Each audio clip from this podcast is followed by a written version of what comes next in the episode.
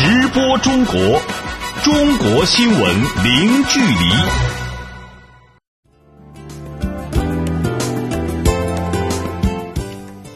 这里是直播中国节目，听众朋友你好，我是张俊。你好，我是王悦。今天节目的主要内容是：中国国家主席习近平会见丹麦首相拉斯穆森。中国外交部表示坚决反对任何国家以任何方式干涉香港内政。中国国产大型客机 C 九幺九首飞成功。中国政府债务负债率为百分之三十六点七，风险总体可控。教育部表示正在研究制定防治学生欺凌和暴力行为的指导手册。好，欢迎各位持续收听。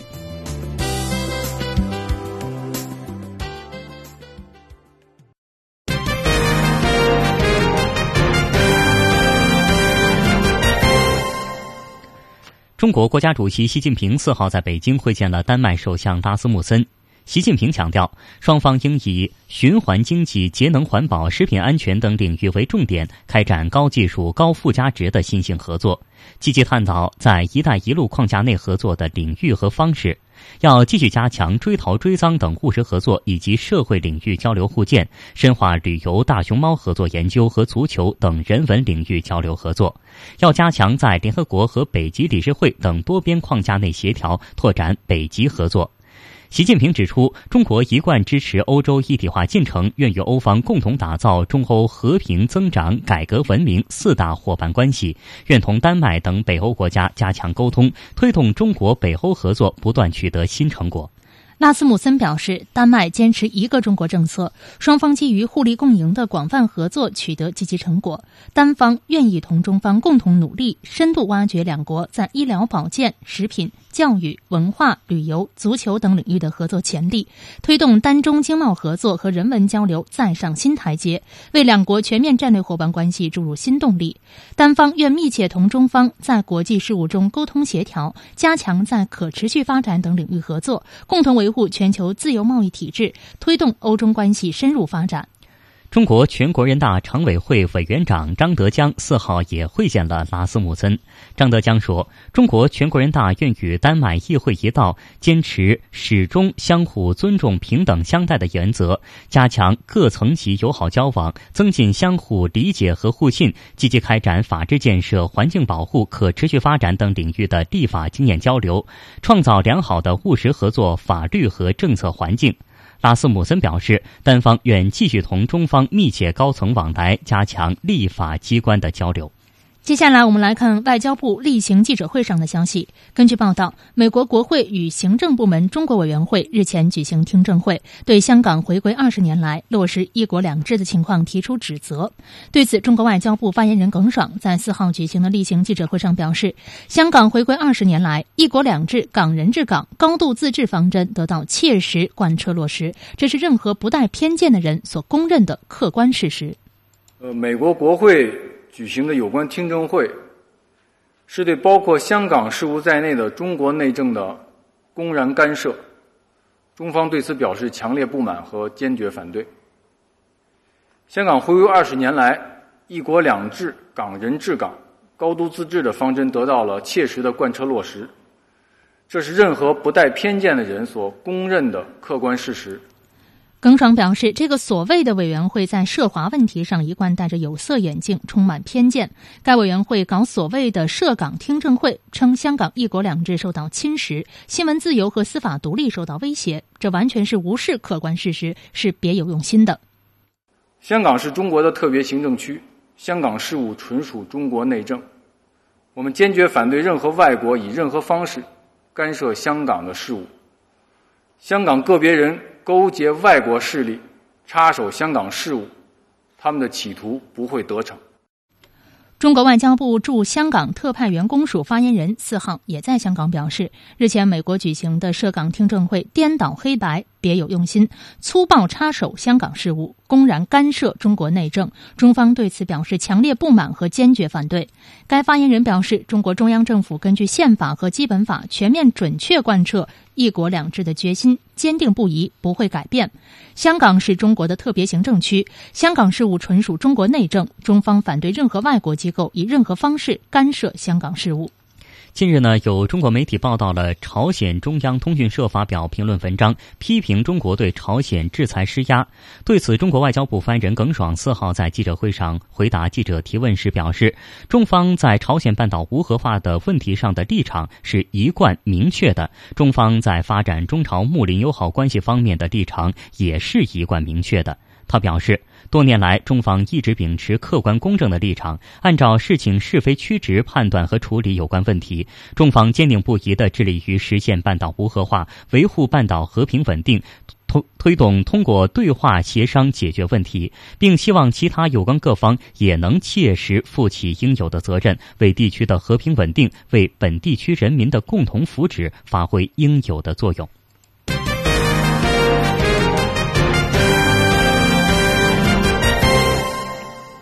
一带一路”国际合作高峰论坛将于五月十四号至十五号在北京举行。日前，中国驻波兰大使徐坚就中波关系、中波两国在“一带一路”倡议下的合作等问题，接受了本台驻波兰站的记者汤黎和时光的专访。徐坚大使在接受采访时介绍，近年来“一带一路”倡议得到了波方积极的响应。这两年多来吧，中波双方的相关的。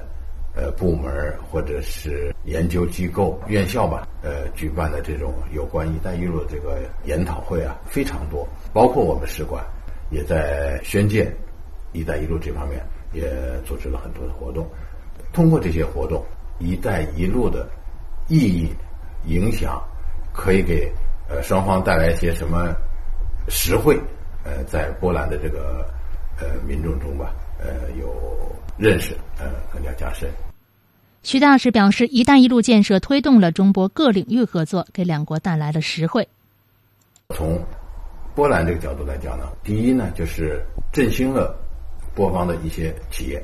比如说广西柳工收购了波兰的一个工程机械企业，呃，湖北三环收购了波兰的一家这个轴承企业。这两家波兰的企业呢，呃，通过和在中国的这个母公司经营。技术人员共享一个平台吧，进一步提升了这两家企业的竞争力，扩大了他们在海外的市场。第二呢，就是从资金上也给予波方的很多的公司企业予以支持。呃，据我们了解呢，呃，这些年来，中行和工商银行为波兰的呃企业提供的这个呃资金呃贷款那就有近。五亿美元。第三呢，就是创造了这个就业。我们目前在波兰的这些企业公司雇佣的这个人员人数吧，大概有一万四千人，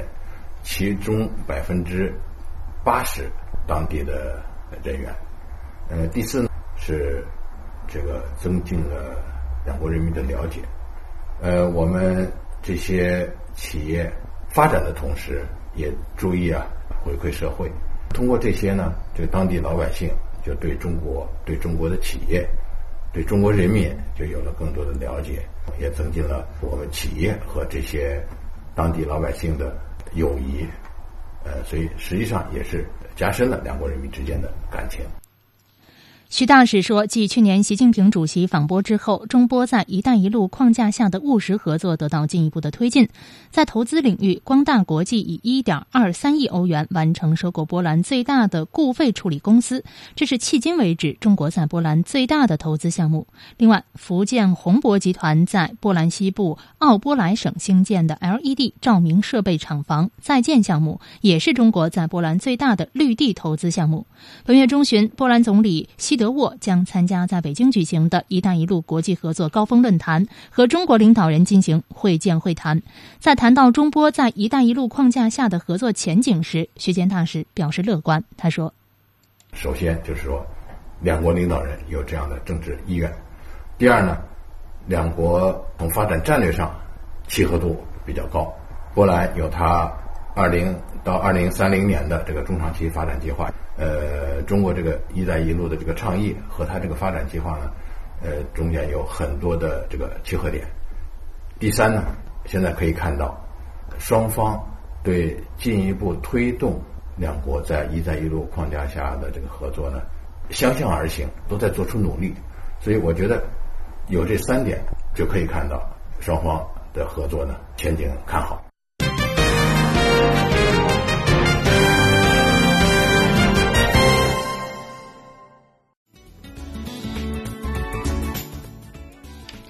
好的，听众朋友，接下来我们将关注以下的财经资讯：中国政府债务负债率为百分之三十六点七，风险总体可控。中国建成九大石油储备基地。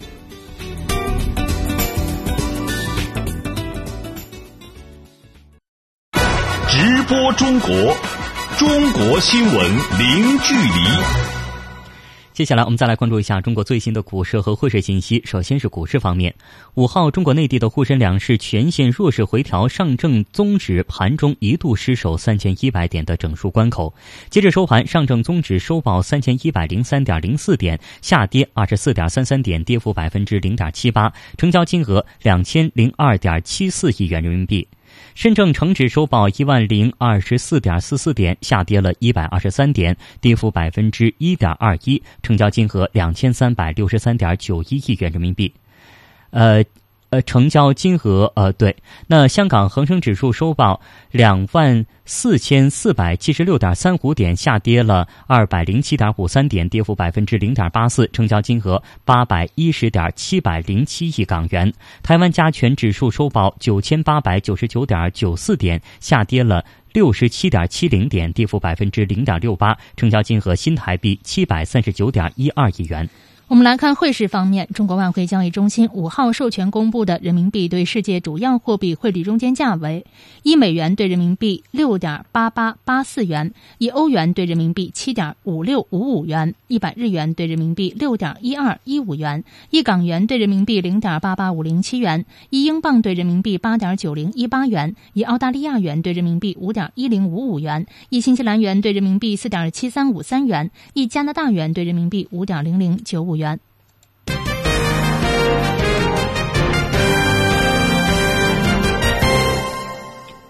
接下来，我们再来关注更多的财经资讯。中国财政部有关负责人四号表示，截止到二零一六年末，中国政府债务的负债率，也就是债务余额占 GDP 的比重为百分之三十六点七，低于主要市场经济国家和新兴市场国家水平，风险总体可控。那相关内容，我们就来马上连线本台记者徐艳青来了解一下。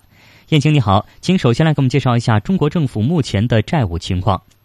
好的，财政部介绍，中国地方政府的债务是十五点三二万亿元，加上纳入预算管理的中央政府债务十二点零一万亿元，两项合计，中国政府的债务是二十七点三三万亿元。按照国家统计局公布的中国二零一六年 GDP 初步核算数，截至二零一六年末，中国政府债务的负债率是百分之三十六点七，低于主要市场经济国家和新兴市场国家的水平，风险整体可控。去年十一月，财政部有关负责人曾表示，截至二零一五年。年末，中国政府债务率为百分之三十八点九，比较看来，负债率是在降低的。主持人，嗯，那虽然总体的负债率并不高，但是地方政府的债务一直被市场当作可能存在的风险。那财政部对于这个问题是怎么样来看待的呢？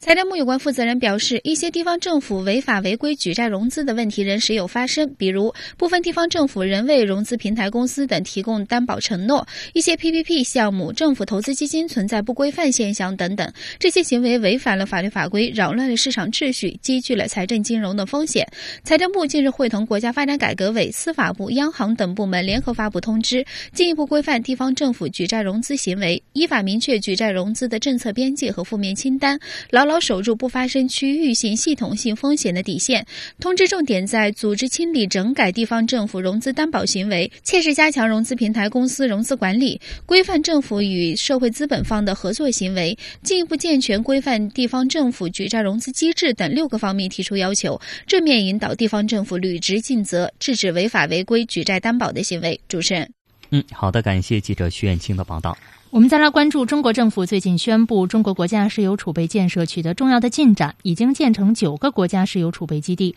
那么总体来说，目前中国石油储备的建设情况如何？离国际安全标准线还有多远？那么未来又将怎么样呢？今天就请编辑李爽给我们梳理一下。李爽你好，首先给我们介绍一下中国石油储备到底是有多少吧。好的，中国国家发展和改革委员会、中国国家统计局、中国商务部最近同步发布的数据显示，至去年年中，中国在舟山、镇海、大连、兰州、天津等地共建了九个国家石油储备基地。中国利用这些储备库以及部分社会企业的库容，储备原油三千三百二十五万吨。主持人，嗯，那从这个数字来看，中国的原油储备增加的多吗？呃，中国是在二零一四年第一次公开战略石油储备情况的。当时是说，在舟山、镇海、大连和黄岛建了四个国家石油储备基地，储备原油一千两百四十三万吨。那到二零一五年年中，中国的国家石油储备基地增加至八个。当时利用这些储备库以及部分社会库容，中国储备的原油增加至两千六百一十万吨。嗯，相比之下，二零一六年年中是又增加了一个储备基地，原油的储备量增加了七百一十五万吨，增幅为百分。之二十七点四，主持人，嗯，那么这些石油储备够用了吗？中国还需要进一步增加原油储备吗？呃，说到这个问题，我们就要提到中国石油巨大的进口量。中国海关总署公布的数据显示，今年一季度中国原油进口量比去年同期增加了百分之十五，达到了一点零五亿吨，超过美国，成为全球第一大原油进口国。那在这种情况下，中国原油对外依存度是很高的。中国石油企业协会、中国油气产业发展研究中心联合编撰的一份报告称，去年中国原油对外依存度就已经上升至百分之六十五点四，和美国历史上最高值百。百分之六十六，非常接近。那按照国际能源署设定的标准，一国至少要储备九十天进口量的石油，才算达到了安全线。而据多方测算，目前中国原油储备只相当于不足四十天的石油净进口量，而美国目前的战略储备足以支撑一百四十九天的进口保护。日本的战略储备呢，也接近一百五十天，德国的战略储备为一百天。所以说，对比来看，中国原油储备未来还有进一步增加的空间。而且，按照中国政府的中长期规划，中国是想在二零二零年以前形成相当于一百天石油净进口量的储备总规模的。因此，有观点认为，呃，未来几年中国战略储备油的建设还将提速。主持人，好的，感谢李爽的介绍。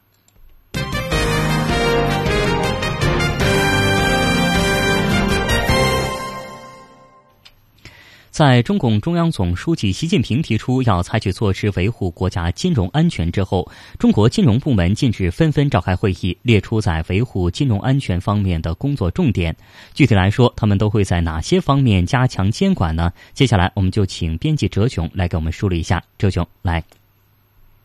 嗯，好的，主持人。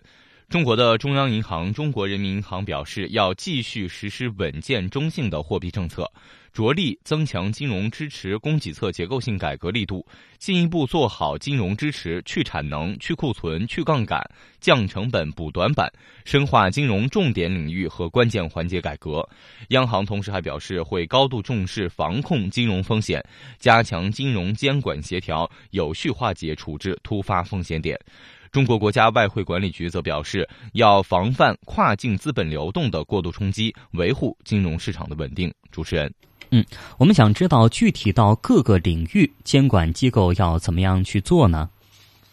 嗯，准确判断风险隐患是保障金融安全的前提。中国银行业监督管理委员会，也就是银监会表示，将深入排查银行业各类风险，密切盯防重点领域风险，认真做好各类专项治理工作。中国证券监督管理委员会，也就是证监会表示，当前要结合资本市场实际。准确研判各种风险，逐项细化分解。中国保险监督管理委员会，也就是保监会，则明确表示，要突出责任担当，坚决打击违法违规行为，治理保险市场乱象，坚持引导行业回归风险保障本源。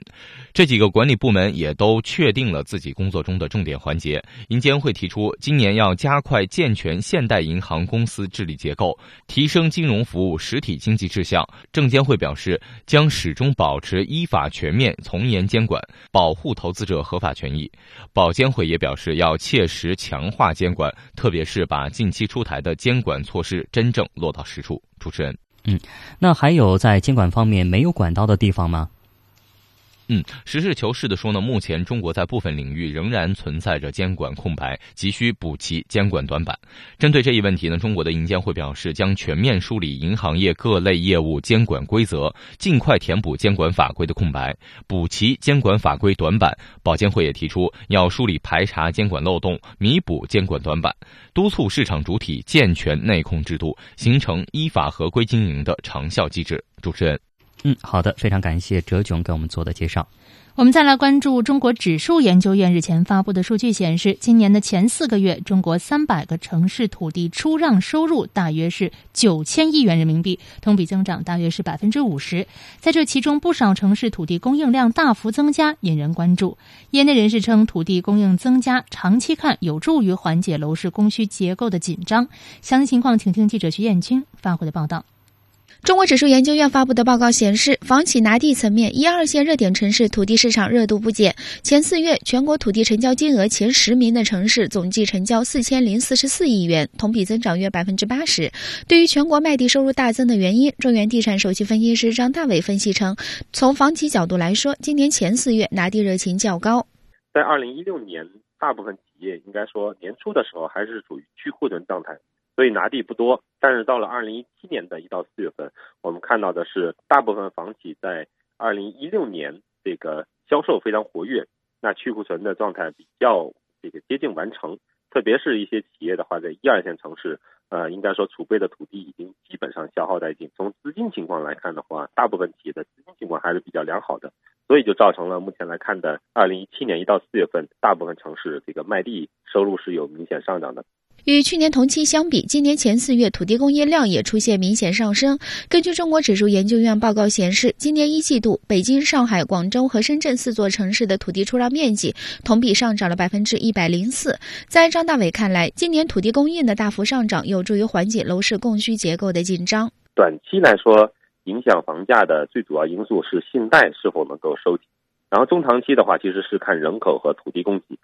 土地供给的量的增加的话，在短期的确是会出现现在看到的大家看到的这个土地成交金额的明显上升。但是这种金额上升的话，我们看到和这个二零一六年相比，现在能称为地王的土地是明显减少的。那这种情况下的话，其实是这种土地增加供给对后市缓和市场供需结构紧张是有一定的好处的。记者徐艳青北京报道。好的，感谢记者徐艳青的报道。我们再来看亚洲开发银行亚行的行长钟伟武燕四号表示，“一带一路”倡议是很好的方案，将亚欧大陆甚至是更广的地区连接起来。基础设施建设将助推区域经济繁荣，亚行愿意积极与中国合作参与其中。钟伟虎燕在亚行理事会年会新闻发布会上说：“中国提出‘一带一路’倡议，顺应自身发展和国际潮流，古丝绸之路将亚洲地区。”连接起来，甚至架起了亚欧沟通的桥梁。新时期的一带一路倡议是很好的倡议。亚航与中国在促进区域互联互通方面有着共同的愿景。亚航愿继续与中国合作，参与一带一路建设。谈及亚航与亚洲基础设施投资银行的合作，中委武彦表示。双方在基础设施建设领域可以开展积极的合作。亚投行专注于基础设施建设，亚行不仅参与基础设施建设的项目，还开展养老、教育等领域的项目，双方可以形成互补。中国商务部四号发布的农村网络销售大数据显示，二零一七年一季度全国农村实现网络零售额两千五百零四点三亿元，同比增长百分之三十六点六。根据数据分析结果，二零一七年一季度食物类产品网络零售额。一千四百八十九点七亿元，同比增长百分之三十；服务类产品网络零售额一千零一十四点六亿元，同比增长百分之四十七点五。数据显示了二零一六年全国实现农产品网络零售额一千五百八十八点七亿元。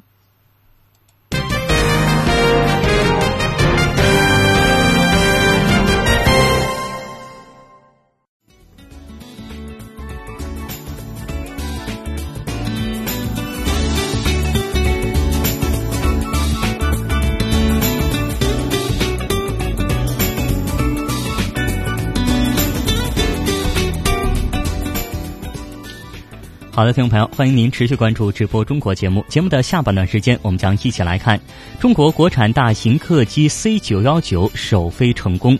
教育部表示，正研究制定防治学生欺凌和暴力行为的指导手册。您现在正在收听到的是直播中国节目，我们希望各位听友把您感兴趣的话题或者对我们节目的意见或建议，通过 email 的方式告诉我们。我们的 email 是 china at cri.com.cn。您也可以通过电话与我们取得联系，我们的电话是八六幺零六八八九二零三六八六幺零六八八九二零三六。我们期待您的参与。稍后直播中国继续回来，欢迎您持续锁定收听。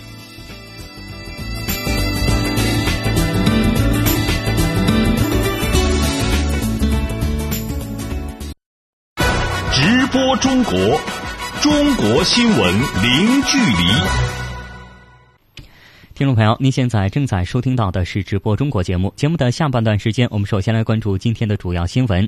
中国国家主席习近平四号在北京会见了丹麦首相拉斯穆森。习近平强调，双方应以循环经济、节能环保、食品安全等领域为重点，开展高技术、高附加值的新型合作，积极探讨在“一带一路”框架内合作的领域和方式。中国外交部发言人耿爽在四号举行的例行记者会上表示，香港回归二十年来，“一国两制”、“港人治港”、“高度自治”方针得到切实贯彻落实，这是任何不带偏见的人所公认的客观事实。中国财政部有关负责人四号表示，截止到二零一六年末，中国政府负债率、债务的负债率呢，也就是债务余额占 GDP 的比重为百分之三十六点七，低于主要市场经济国家和新兴市场国家水平，风险总体可控。中国政府最近宣布，中国国家石油储备建设取得重要的进展，已经建成九个国家石油储备基地。中国利用这些储备库及部分社会企业的库容，储备原油三千三百二十五万吨。中国国产大型客机 C 九幺九五号下午在上海浦东国际机场首飞成功。中国国务院办公厅近日发布了关于加强中小学、幼儿园安全风险防控体系建设的意见。教育部在四号召开的记者会上表示，目前有关防治校园欺凌的指导手册及校园应急疏散演练技术规程正在制定当中。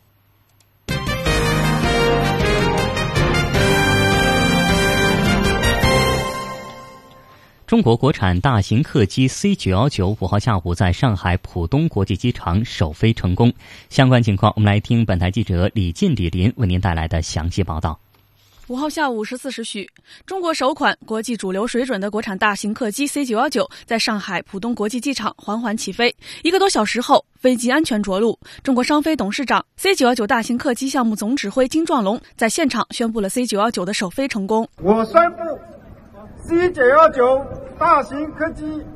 首飞任务圆满成功。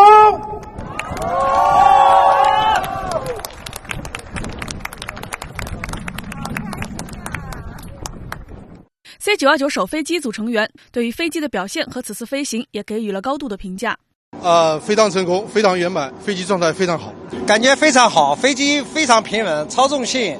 这稳定性都非常好。C 九幺九首飞经历了包括地面检查、爬升、平飞、模拟进境、着陆复飞和最后着陆五个阶段。按照惯例，为了确保安全，首飞时 C 九幺九全程不收起落架。同时，另一架飞机对首次飞向蓝天的 C 九幺九进行了全程的伴飞。拥有一百六十八个座位的 C 九幺九是中国完全按照国际主流适航标准和国际主流市场运营标准研制的干线飞机。与国际同级别主流客机相比，C 九幺九在诸多领域占据了同级别的领先地位。C 九幺九型号副总设计师周桂荣介绍说：“被称为飞机大脑和神经系统的航电系统就是其中之一。目前可以这么说哈，就是在我们同等级别量级里面的 C 九幺九，目前我们现有的最强。那么我们研发也比较新，我们现在用的最先进的、最新的一个架构，集成模块化航电系统。”这种架构它带来好处呢，就是以往的系统，比方说我们都是独立的，那么现在我们采用这种 IMA 架构以后，我们有很多系统我要扩展、要增加、要改进、改变的时候，我们通过软件就可以来升级了。那么这个对于飞机将来使用啊、维护性能啊，就是我们可以始终保持这飞机不落后，并且我们更新还很快，就是成本也很低。周桂荣说，C 九幺九集成了很多目前业界最先进的功能。比如说，安装了新的传感器，可以在雾霾等低能见度气象条件中安全起落；采用空地无线宽带技术，乘客可以在空中通过网络与地面连通等等。目前我们航天系统国内的这个系统在取证的时候，我们可以达到这个百分之五十以上的这个系统，有国内或者是有国内跟国外的合资企业，在我们本土化生产进行研制的。整个国产化的研制，就是不管是国内也好，国外也好，我们按照同一套国际标准跟方法来进行要求的，并且我们四行 CAC 的四行审定部门也是严格按照国际的标准规范来研制的。那么我们在供应商选择每家供应商研发的过程中间，包括每一个试验的验证环节，我们都是严格进行考虑的。嗯，所以在安全上面我们是有保证的。C 九幺九是中国自主研制的第一架大型喷气式客机。该机信息化总师潘凌云表示，从 AJR 支线客机到现在的 C 九幺九，中国民机制造得以大量应用先进的生产构架和最新的技术设备，尤其在数字化制造领域的进展速度令人惊叹。那么到了 C 九幺九的时候，我们更进了一步，不仅仅是无纸化，而且做了三维化。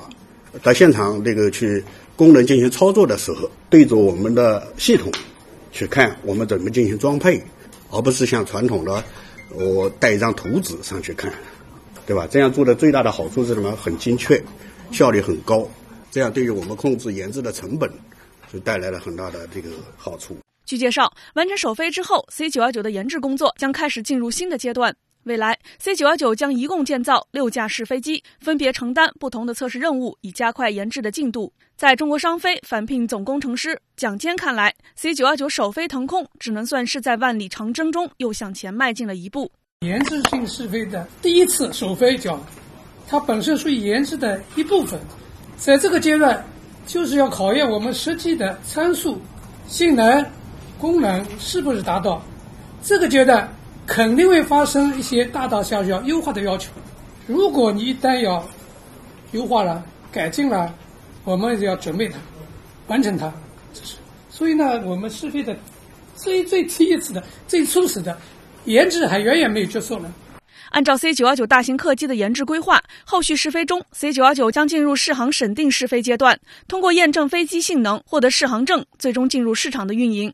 目前，C 九幺九大型客机拥有中国国际航空公司等二十三家国内外的客户，订单总数达到了五百七十架，其中包括美国通用电气租赁。德国普仁航空、泰国都市航空等国际客户，C 九幺九副总设计师傅国华表示，首飞之后，C 九幺九未来市场空间将更加的乐观。国内最起码应该有预计有两千架左右的这种市场空间，因为它有一大部分，第一个是替换原来的老飞机的一个空缺，第二个是中国的发展也非常快，对新飞机有一个很大的一个需求，而且后今后将随着中国经济的发展。嗯，包括物流产业的发展，两千架的份额，我个人感觉是一个保底的，这是一个国内市场的一个需求。记者李林、李静，上海报道。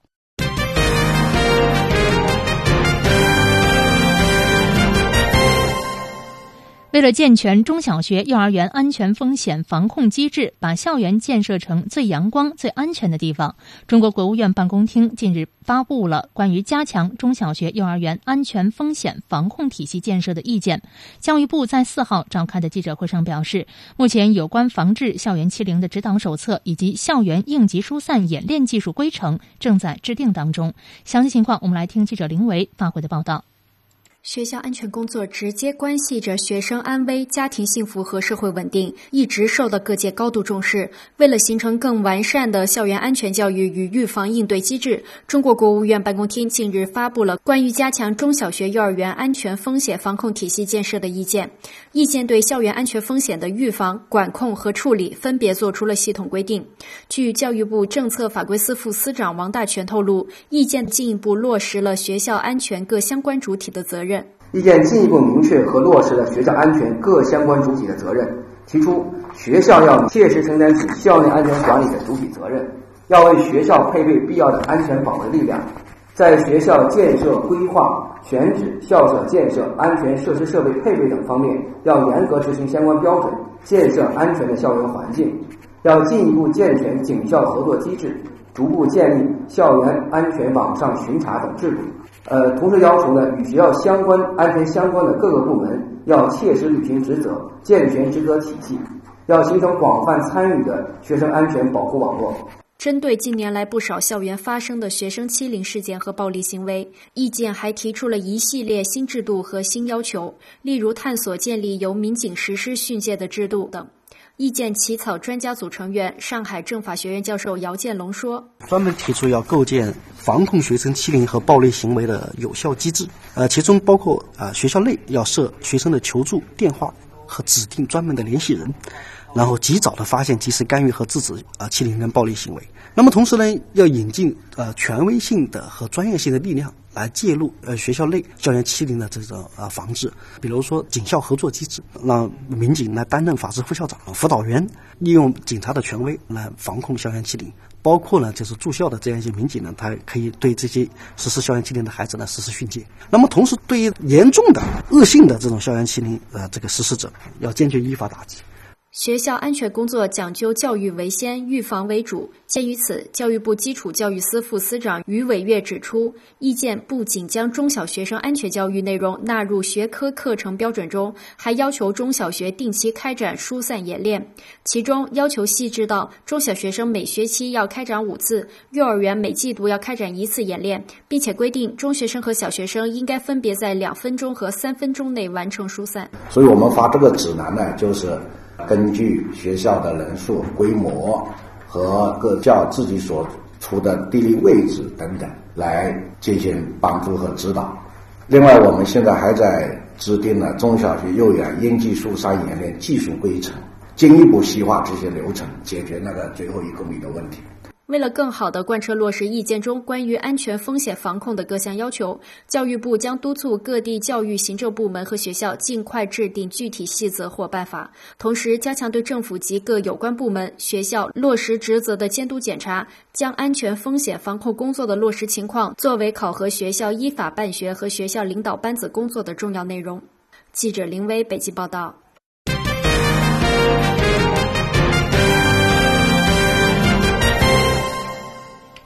最近，清华、北大、复旦、上海交大等中国的知名大学图书馆公布了年度阅读报告，推出了学生借阅排行榜。从榜单来看呢，中国的大学生们最爱借阅文史社会学类的书籍，所借图书和公众印象中学校的文化氛围也不尽相同。那下面呢，我们就来连线本台记者李林，来听一下他对。这个情况的介绍，李林你好，请先来跟我们说说清华和上海交大这样的理工科背景的大学中，学生们都喜欢借阅哪类的书籍呢？好的，先来看清华大学。以理工科见长的清华大学显示出了极为不同的一面。金庸作品是清华学子最爱借阅的图书，在外界图书榜单前十五名当中呢，有五本金庸小说，合计的借阅次数是达到了七百七十五次。此外呢，市面上的文学畅销书制霸榜单，比如说《平凡的世界》《三体》《解忧杂货店》等等呢，都是榜上有名的。有意思的是呢，位居前十的借阅榜单上，只有一本数学分析习题及题解属于是理科的范畴。再来看上海交通大学，和清华不一样的是呢，这所学校的图书借阅榜是呈现出了强烈的理工科趣味啊。虽然说像这个明朝那些事儿、人类简史等这样的这种通俗历史读物呢，也是位居在前列的，但是紧紧随其后的就是一系列诸如 Python 基础教程、硅谷之谜等这样的这种数据类、工具类的书籍。此外呢，上海交通大学的这个电子图书的下载量也是接近了纸质图书呃借阅量的十倍，在二十多万次的检索当中呢，位居前三的是 Python、MATLAB 呃数据和建模呃展现出了极大的这种理工特色。主持人，嗯，那么以文史研究见长的北大和复旦的借阅情况又如何呢？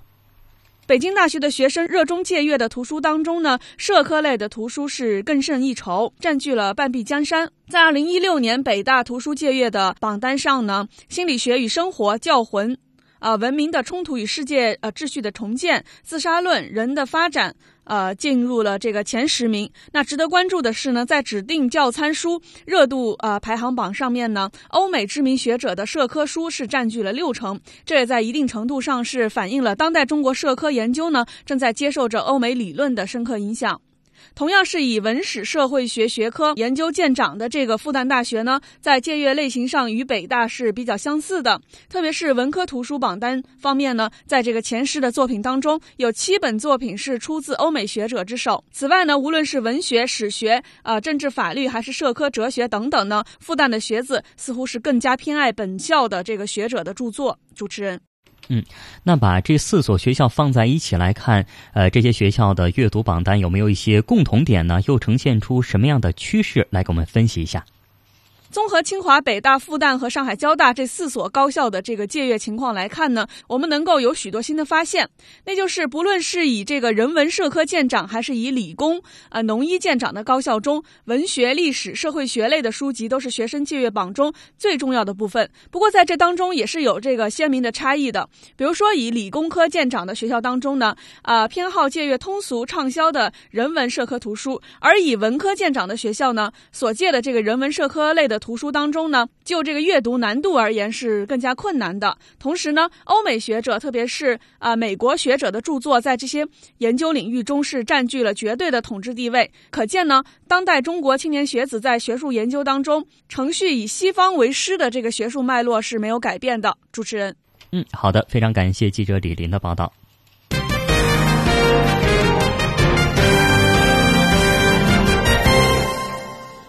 直播中国，我们来看体育方面的新闻。近日受聘担任中国男排主教练的阿根廷人劳尔·洛萨诺开始了自己在北京的执教生涯。作为中国男排历史上首位外籍主帅，洛萨诺希望通过自己的经验帮助球队挺进东京奥运会。接下来，记者王璐和陈晓晓将带您探班男排新帅上任后的训练课首秀。在北京的沙尘天气中，中国男排的首位外籍主帅劳尔·洛萨诺开始了自己在北京的执教生涯。早上，当记者来到国家体育总局训练局时，中国男排正在进行力量训练。这段时间，洛萨诺除了忙着体检、租房，就是熟悉每位队员的特点。而阴盛阳衰是他对中国排球的第一印象，也是他决定成为中国男排主帅的重要原因。中国的排球男排和女排差别很大，女排取得了巨大的成就，是世界最强的国家之一。但是男排并非如此，实际上亚洲国家的男排都有很大的发展空间。这对我来说是一个令我感到振奋的挑战，所以我对中国男排主教练的职位非常感兴趣。我觉得我在中国能做的事情很多，中国排球水平很高，我希望带领中国队实现飞跃。作为教练，我看到中国队有很大的发展空间，我喜欢迎接挑战。劳尔·洛萨诺对中国男排并不陌生，在去年的里约奥运会落选赛上，他率领的伊朗男排击败过中国男排；在两千年的悉尼奥运会落选赛上，他执教的西班牙队也曾经击败过中国队。和中国队的历次交手，让他不仅熟知不少中国队员，也对中国男排的技术特点和存在的问题有所了解。首先，中国男排有很强烈的工作的愿望，态度积极。另外，亚洲排球的特点，尤其是中国队，应当维持自己的攻击能力。中国球员攻击速度很快，这是中国队的 DNA。我希望我在执教后，中国队也能维持这种风格。当然，我也研究了中国队存在的不足。首先是在拦网上，其次是高球攻击的能力。另外，在接球和发球上，我希望加强这方面的训练。我们不能满足于超越亚洲队伍，比如伊朗、日本、韩国。我们要面对的是世界最优秀的队伍。入主中国男排，罗萨诺压力不小。简单的说，未来四年里，洛萨诺的任务是带领中国男排成为亚洲霸主，并且获得东京奥运会的参赛资格。而现实情况是，中国男排只在北京奥运会中以东道主的身份进入过奥运会。所以，对于洛萨诺来说，合同里写的目标绝对不是小目标。首先，我们的目标是参加日本东京奥运会，这是最重要的。此前，我带领的西班牙、波兰、伊朗参加了奥运会，我也希望将中国队带到奥运会上。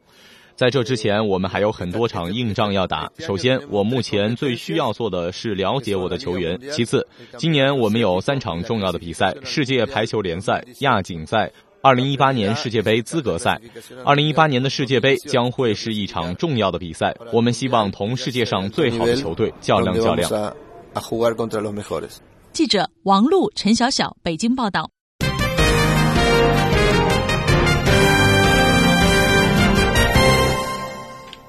我们继续来关注新闻。近日，中国司法部决定进一步扩大法律服务对台湾开放，出台了三项政策：一是将台湾律师事务所在大陆设立代表处的地域范围由现在的福建省福州市、厦门市扩大到福建全省和上海市、江苏省、浙江省、广东省；二是允许已经在大陆设立代表机构且该代表机构成立满三年的台湾律师事务所，在其代表机构所在的福建省。上海市、江江苏省、浙江省、广东省与大陆事务所。呃，联营。那三是允许福建省、上海市、江苏省、浙江省、广东省的律师事务所聘用台湾职业律师担任律师事务所法律顾问，提供台湾地区法律咨询服务。根据司法部有关部门的负责人介绍，二零一零年大陆方面允许台湾地区律师事务所在福州、厦门两市试点设立代表处，目前呢已经批准了十家。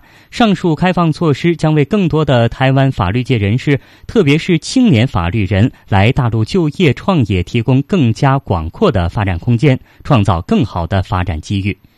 记者四号晚间从四川省地震局等部门获悉，该省宜宾市珙县境内发生的四点四点九级地震已经造成震区部分民房受损，五人在地震当中受伤。五月四号下午的十三时四十分，宜宾市珙县境内发生四点九级地震，地震造成底洞镇大田村部分房屋拉裂和门窗玻璃破损，上罗镇玉河苗族乡有人员受伤。根据震情，四川省。地震局迅速启动了地震应急响应，先后派出了两批共九人的现场工作组赶赴震区开展工作。经过三天三夜、九千多名灭火人员的全力扑救，到五月五号的十二点，内蒙古大兴安岭毕拉河特大森林火灾火场实现了全面合围，外围的明火全部扑灭，火灾得到了全面的封控。那现场转入火。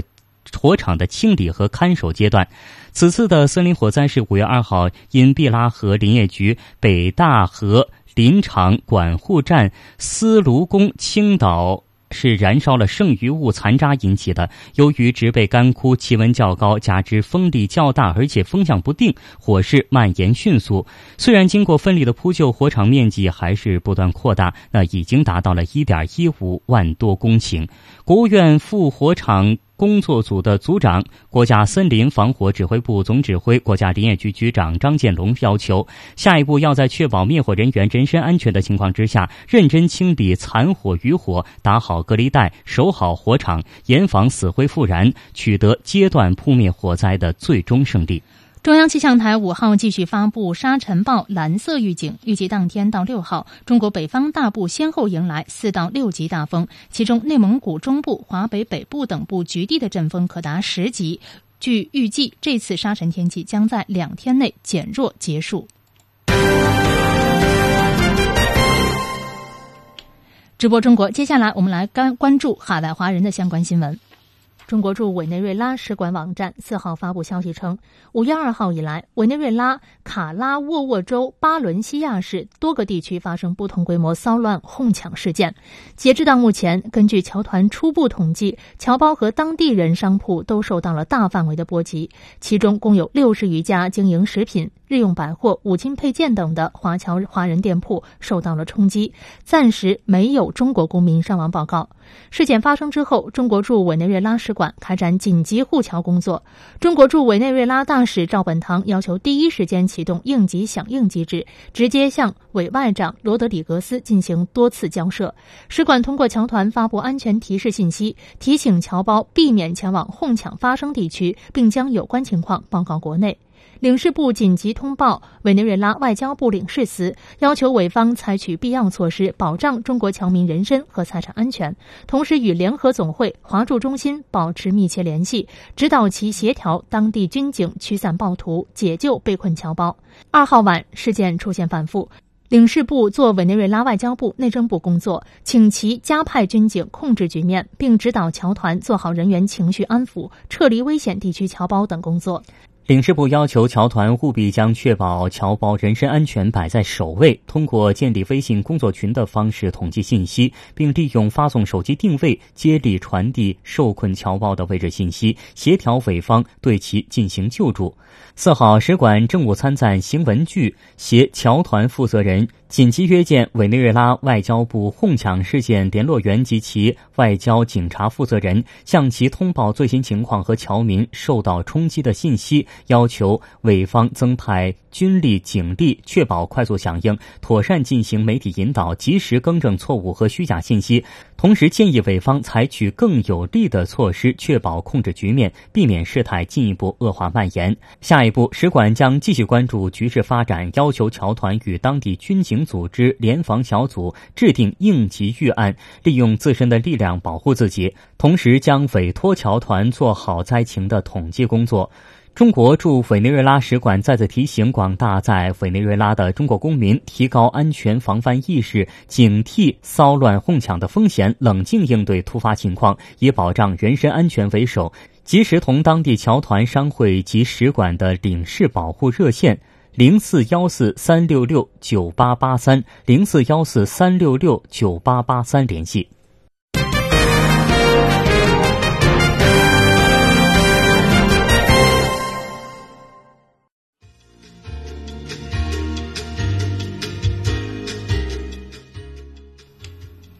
好的，听众朋友，在节目的最后，我们再来一起回顾一下今天节目的主要新闻。中国国家主席习近平会见丹麦首相拉斯穆森。中国外交部表示坚决反对任何国家以任何方式干涉香港内政。中国国产大型客机 C 九幺九首飞成功。中国政府债务负债率为百分之三十六点七，风险总体可控。教育部表示称正在研究制定防治学生欺凌和暴力行为的指导手册。好的，听众朋友，这一时段的直播中国到这儿结束了，非常感谢您的收听，我们再会，再会。